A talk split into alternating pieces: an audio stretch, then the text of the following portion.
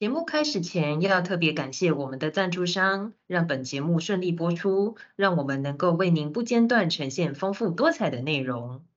感谢最值得信赖的全球通讯领导者文茂半导体大力支持，让更多人关注永续，改变世界。那么，你准备好要来进入永续的世界了吗？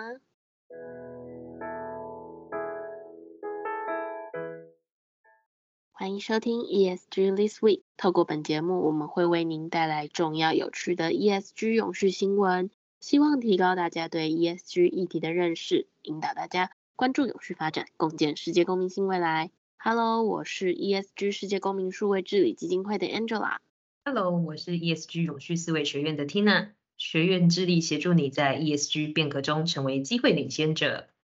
那今天呢，我们节目要跟听众朋友分享，总共有六篇新闻哦，分别是这个美国环境贸易法案来势汹汹，CBAN 首次的申报将在月底到期，环境部公开碳费收费的方式，二零二三高碳排的产业公正转型调查出炉，然后是这个新北建筑申报碳排量，最后企业会把这个废弃物。如何变成再生的材料呢？以上就是今天选题的六篇新闻。那先跟听众朋友致歉一下，今天 Angela 的声音可能有点跟平常不太一样，大家如果有点不太习惯的话，就多多包涵，希望可以早日争取康复。好，那我们就看到第一篇新闻，关于这个美国环境贸易法案的部分呢，因为美国国会在二零二三年的时候。受理了四项跟碳边界调整相关的环境贸易法案的草案，分别是证明法 （PIA）、外人污染费法 （FPFA）、清洁竞争法 （CCA），还有就是市场选择法 （MCA）。那其中呢，所涉及的相关产品范围非常的广泛，那包含说钢铁相关的产品、太阳能光电模组以及面板。还有就是半导体制造等等的。那台湾呢，在二零二一年跟二零二二年的时候，皆是列为美国第八大进口的市场。这就归功于说，台湾向美国输入电脑相关产品啊等等的这些货品来看的这个数据。那可以推论出，上述美国国会进行的碳边界调整相关的环境贸易法案草案呢，对于台湾与半导体有关的中下游产业链企业。将会有很大的冲击，尤其是在半导体制造业跟化石燃料的产业。接续 Angela 所说的呢，美国政府除了对这样的进口业者征收碳税以外，同时还会透过联邦补贴美国企业的方式，刺激半导体的供应链重新回到美国。因此，值得台湾的半导体产业链者注意该草案的冲击，并且要多去了解欧美提出的碳边界调整政策。那它可能是服务在多种不同的目的，除了减少碳排放、减少碳外泄以外，还有刺激他们各国内的工业，还有外包制造业就业机会等贸易竞争的目的哦。嗯，那值得要注意的是说，不同于这个 CBAM 的防治碳泄漏，还有可以跟强制减碳机制进行抵扣的一个机制，美国研议的这四项环境法案呢，最终的目的呢，会是以国内法来规范美国企业跟他们的合作伙伴，共同制定符合美国减低碳排放、使用洁净能源政策的特殊贸易规则。台湾企业呢，在因应 CBAM 及美国环境贸易竞争政策的这个策略上，别无他法，唯有实践减少温室气体的排放。那第一步，应该要采取能被国际认证单位认可的一个碳排放量。来核算合理的碳税，也才能够进一步规划适合组织营运以及有绩效的一个减排方案哦。那听完美国的相关政策啊，我们接下来来聊聊欧盟的 CBAM。CBAM 在首次申报即将在即，台湾输入欧洲管制品的企业们，包含制造商、代理商，需要在一月底前提交二零二三年第四季的资料给各位欧盟的进口商了，由欧方提交的 CBAM 报告进行申报。目前虽然还在修正的时间，那欧盟目前给予比较多的弹性是在修正的期限，但如果业者没有依照规定申报的话，仍然有面临罚锾的下场。那经济部呢，则在这个一月六号的时候指出，过渡期的出口被欧盟纳管的产品呢，每季皆需要在一个月内进行申报，一月底会是这个第一次申报的期限。而且呢，在今年上半年有两次的申报资料，分别是一月三十一号，还有四月三十号。不论你是在一月三十一号或是四月三十号呢，皆仍然可以在七月底之前进行修正。其后各期的修正期限是每季后的两个月以内。欧盟当初在宣布 C band 的时候就有提到说，二零二三年的十月到二零二五年是过渡期。到二零二六年会正式课征碳边境税。过渡的期间，如果未依照规定进行申报的话，将依每吨碳排放十至五十欧元进行罚款。经济部贸易署就强调说，虽然处罚的对象是申报人的欧盟进口商，但不代表台湾的出口业者就可以不做哦。显现说，减碳的执行力已经列为出口关键的现象，成为影响台湾企业在国际市场的重要竞争条件。那对于 C band 的申报呢，贸易署也为企业规划了四个步骤来做准备，分别是第一个，先确认产品出口的税则编号；第二个是厘清并且制作制程地图；三是确认你的制程设备；四就是在最后的时候来填写申报表格。完成这四个步骤，而且不需要经过第三方的查证，就可以适用于绝大部分的一个出口商。那 CBAM 新法跟企业减碳成效有关，放眼碳排的市场需求大，却充斥着真假顾问来打着 CBAM 的旗号混淆市场。为此呢，环境部会依照这个温室气体认证机构及查验机构管理办法，在事业温室气体排放量资讯平台上，提供目前取得环境部查验机构许可证名单的一个核根查验机构，来以供企业做查询。那下一则新闻，我们来看到关于环境部，它首度公开了碳费的收费方式，其中是哪一项在惹出了一些争议呢？那立法院从去年五月开始着手的气候变迁因应法修法草案审查，除了说纳入二零五零年净零排放的一个目标，也会分阶段由大到小依序的征收碳费，预计在二零二四年起实施。环境部在二零二三年的十月二十九日公布了碳费收费办法草案，公布碳费的这个开征对象、申报的缴纳时程以及减量额度扣减碳费的相关规定。二零二四年一月三号，环境部与经济部民间环保团体召开了交流讨论会议，根据碳费的收费办法，征收对象为依规定应盘查登录及查验的排放源。并且其全场直接排放及使用电力间接排放产生的排碳量啊，其实简单来说就是由范畴一、范畴二了，合计达到二点五万吨二氧化碳当量的电力业以及制造业，这其中也包含了台湾的钢铁业、水泥业、半导体业跟炼油业等等等。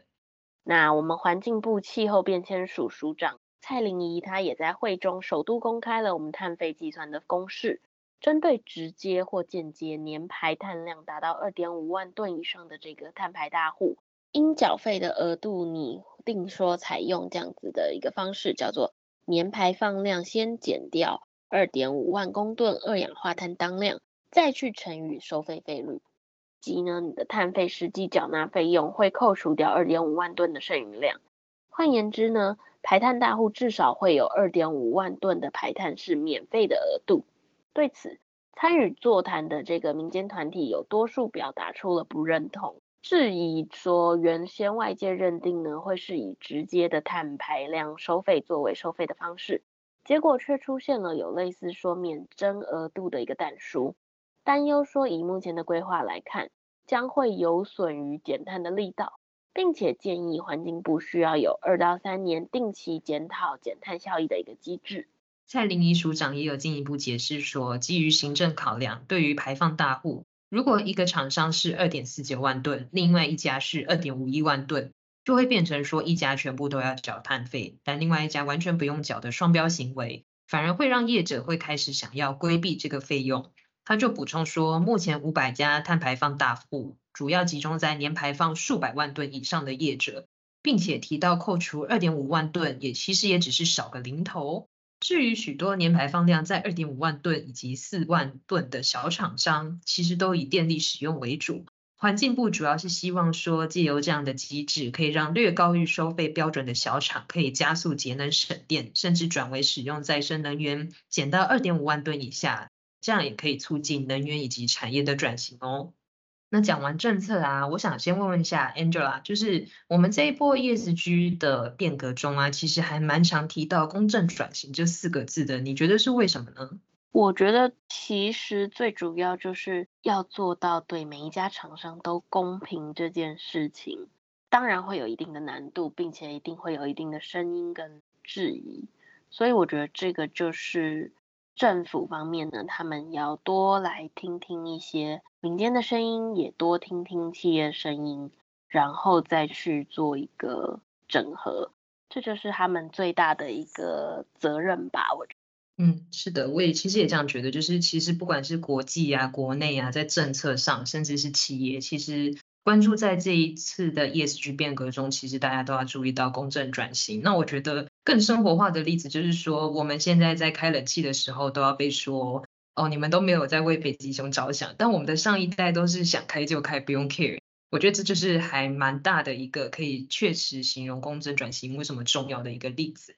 那我们就接下来来谈到关于公正转型这件事情，台大风险中心有提出了。二零二三年台湾高碳排产业的公正转型调查报告，除了呼吁政府应该重视净零策略以及公正转型，同时还要跟社会沟通重视青少年或者是女性的转型权益。另外一方面，也要规划中小企业参与净零决策的机会。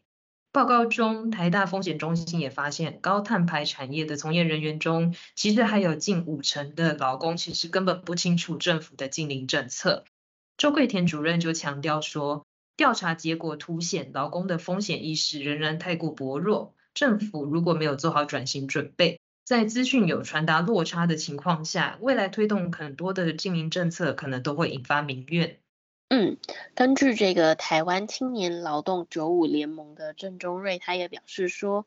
这样子的一个情况会意味着说，企业内部的劳工组织力低落。将会提高劳资双方的一个沟通成本，这其实也是台湾长期以来都普遍存在的问题。所以说，对比二零二二年十一月公布的调查结果，有高达八十一点二 percent 的高碳排产业劳工是不清楚净零政策的走向。那在今年的时候，比例是有大幅降低的。台大风险中心兼任博士后研究员王瑞根也认为。随着企业着手面对 CBAM、碳关税等等的国际趋势，这样子的改变呢是可以被预期的。值得注意的是说，对于政府在二零五零年减碳目标的政策，有六十七点四 percent 的受访者呢会担忧物价因此的上涨，五十四点一 percent 则担心流电双涨，更有五十八点一会担心说增加这个贫富差距。五十点四 percent 的人呢，则是担心公司经营困难会倒闭，还有四十四点一 percent 是担心整体经济变差，来反映社会普遍产生了一个担心的情绪。此外，有四十六点八 percent 的人担心说，减碳的责任会转嫁到一个基层员工的身上，而且有高达八十点二 percent 的人会认为，如果自己因为近零碳排政策而失业。政府应该要负起协助来找新工作的一个责任。政大法学院副教授林家和也指出，台湾过去面对劳动市场转型产生的各种啊，比方说雇佣问题啊，多半只有透过事后的金钱补偿或是补贴，并没有针对就业问题提供帮助。政府应该建立相关机制，协助劳工求职。针对责任转嫁的部分呢，全国产业总工会秘书长戴国荣则表示。台湾应该要效仿欧盟成立基金，以补助受到近邻产业影响的产业，尤其是中小企业，同时也要协助弱势族群与基层的劳工就业。王瑞根研究员则呼吁说，政府应透过跨部会整合与公开透明的机制，将相关研究转译并发布，让民众清楚知道净零排碳的现况，对经济会引发哪些冲击，以及国境政策带来的正向效果。就是透过像懒人包的形式啊，降低民众忧虑外，更有助于企业提升国际竞争力，达到社会沟通的效果。此外呢，也应该加强台湾的低碳排、高附加价值产业的经济发展，来对抗这样子的绿色通膨。嗯，没错。所以就是其实从这一份调查，因为我刚刚念了那么大一串的关于数据相关的，我觉得就是可以从这份调查中感受到的是，一般民众对于净零这件事情，其实他们是非常忧虑的。是的，而且这个部分必须要有国家级的机关，甚至是先锋龙头等级的企业，他们首先来进行这个社会沟通的责任。那这是部分是除了提升企业形象以及国家的呃机构形象以外，因为其实这个问题是全国都无法避免的。那透过政府的角色，让作为沟通，可以让更多的国人了解，也不需要这么的担心。嗯，没错。好，那我们再来看到下一篇新闻，就是关于这个新北市的建筑申报碳排量的部分哦。因为新北市政府它有先预定下这个二零三零年会由公有建筑率先达到碳中和的一个目标，才能逐步去落实国家二零五零净零碳愿。那新北市的公务局表示说，从今年起，新北市主办的公共工程将会率全国之先。必须要申报及查核排碳量，在明年二零五零年的时候，会鼓励民间建筑跟进；而在二零六六年的时候，新北市的新建筑要全面实施碳揭露。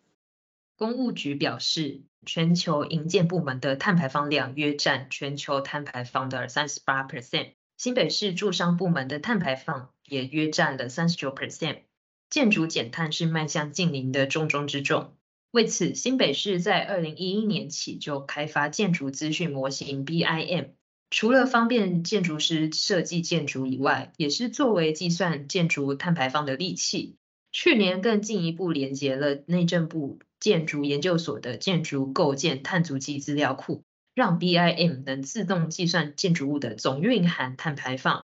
也就是建材从原料开采、运送到使用阶段的总体排放量。工务局长祝惠美说明哦，新北市的公共建筑自二零二零年七月起都已经全面导入 BIM 的设计系统，协助建筑师从建筑规划设计、施工、维护管理制度的周期，能同步检核设计方案的排碳量，同时也配合内政部建研所所推动的低碳建筑评估与认证制度，发现设计细节或使用建材的排放量偏高，就可以随时的进行调整。对建筑减碳是有很大的助力。